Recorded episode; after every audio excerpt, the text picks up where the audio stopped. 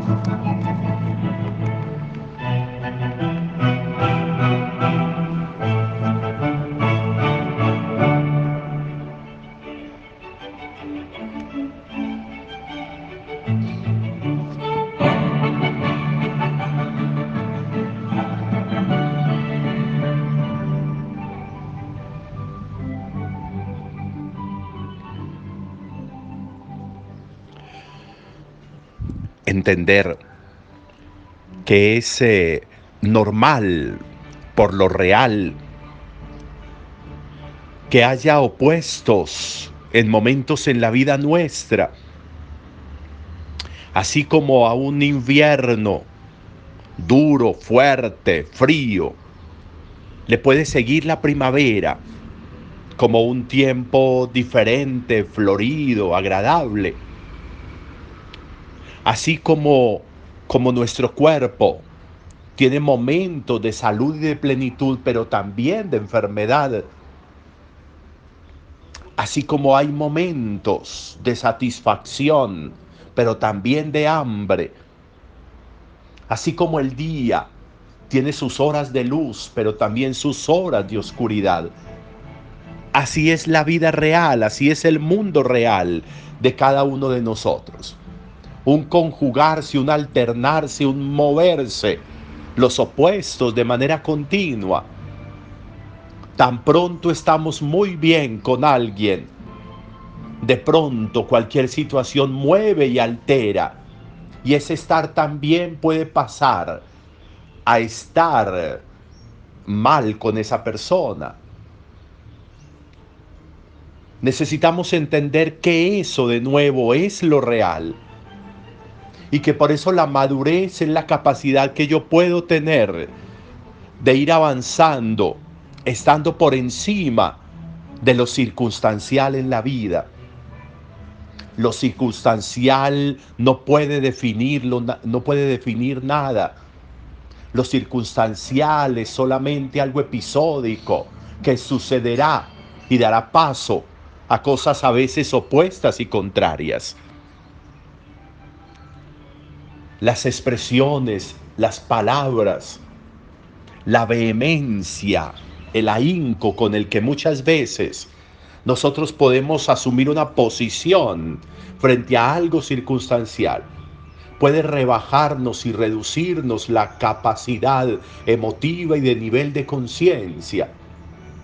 El apuntalarnos en asuntos circunstanciales puede desgastarnos innecesariamente por eso es necesaria la observación cuidadosa de los sucesos para esperar y darle paso a que eso que sucedió al pasar se pueda ver qué huella pudo haber dejado para ahí sí tomar una decisión. ¿Qué calibre tomó esas, eso circunstancial para ver si vale la pena intervenir o no? Hoy, hoy el Evangelio nos muestra un episodio que es como un paréntesis, porque no pasa de ahí, pero muestra lo que es real en lo circunstancial diario nuestro. Jesús está como desaforado, Jesús ha salido de él y se dedica a ir de un lugar a otro, atiende aquí, atiende allá su afán por hacer las cosas del reino de su Padre hace que incluso no le quede tiempo ni para comer ni para dormir, dice el Evangelio.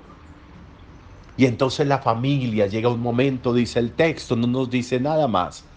Su familia va hasta donde está él para llevárselo a su casa porque dicen que está loco, porque dicen que está fuera de sus cabales porque dicen que se volvió una persona enajenada. Momentos, circunstancias en las cuales no se entiende y no se comprende lo que la otra persona está haciendo, pero asumimos decisiones frente a eso. Y de pronto por ahí no es, no es eso lo que la otra persona espera. Lo que la otra persona puede que espere es que comprendamos el momento en que está y le permitamos vivir el momento en que está. Pero muchas veces nuestros afanes, a veces incluso de protagonismo, hacen que tengamos intervenciones funestas en la vida de las personas y que podamos truncar los procesos de crecimiento y desarrollo en, los, eh, en las vidas, en los momentos, en los episodios de la existencia. Es interesante nosotros desde aquí mirar cómo nosotros muchas veces podemos eh, ponernos como en el afán de esa familia de Jesús que va por Jesús y que califica sus acciones desde, desde el desvirtuarle las capacidades mentales para decir que está enajenado, que está fuera de sus cabales. Y tomamos decisión frente a esa persona, como ellos tomaron decisión frente a Jesús. Hasta dónde nosotros asumimos también esas reacciones.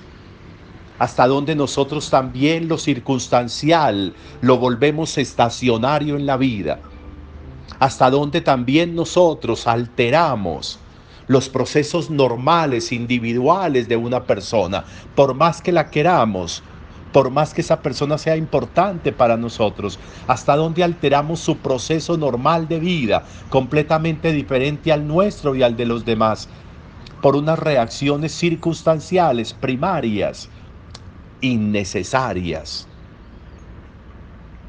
Eso sucede con Jesús.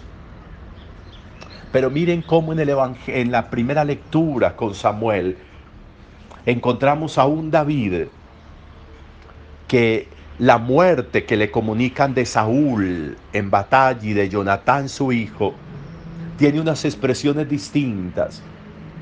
Podía haber utilizado David expresiones peyorativas de Saúl después de que lo perseguía, después de que lo amenazaba y de alegrarse por su muerte pero encontramos unas expresiones distintas, unas expresiones de alguien dolido frente a la muerte de Saúl, frente a la muerte del rey, frente a la muerte de su amigo de Jonatán. Dos, dos opuestos que nos muestran los opuestos de la existencia nuestra. Momentos circunstanciales de desencuentro, de movimiento, de desequilibrio en la vida momentos circunstanciales de desnudar el corazón frente a la realidad y poder ser emotivo en darle valor e importancia a las personas y a las situaciones sin demeritar absolutamente nada. Dos opuestos que nos ayudan a entender que así es la vida, que eso es lo real, que eso es lo cotidiano y que me pasa a mí, que le pasa al otro y que nos pasa a todos tenemos circunstancias, tenemos momentos, tenemos episodios, hay situaciones de tiempo, modo y lugar que no deben tener vocación de definitivo, vocación estacionaria en nosotros, sino circunstancial de paso, y que nosotros no podemos permitir por nuestras intervenciones desaforadas e innecesarias que esas situaciones se vuelvan definitivas. Importante también desde ahí meditar nuestra posición frente a lo circunstancial en la relación nuestra y en la relación con los demás. Un buen día para todos.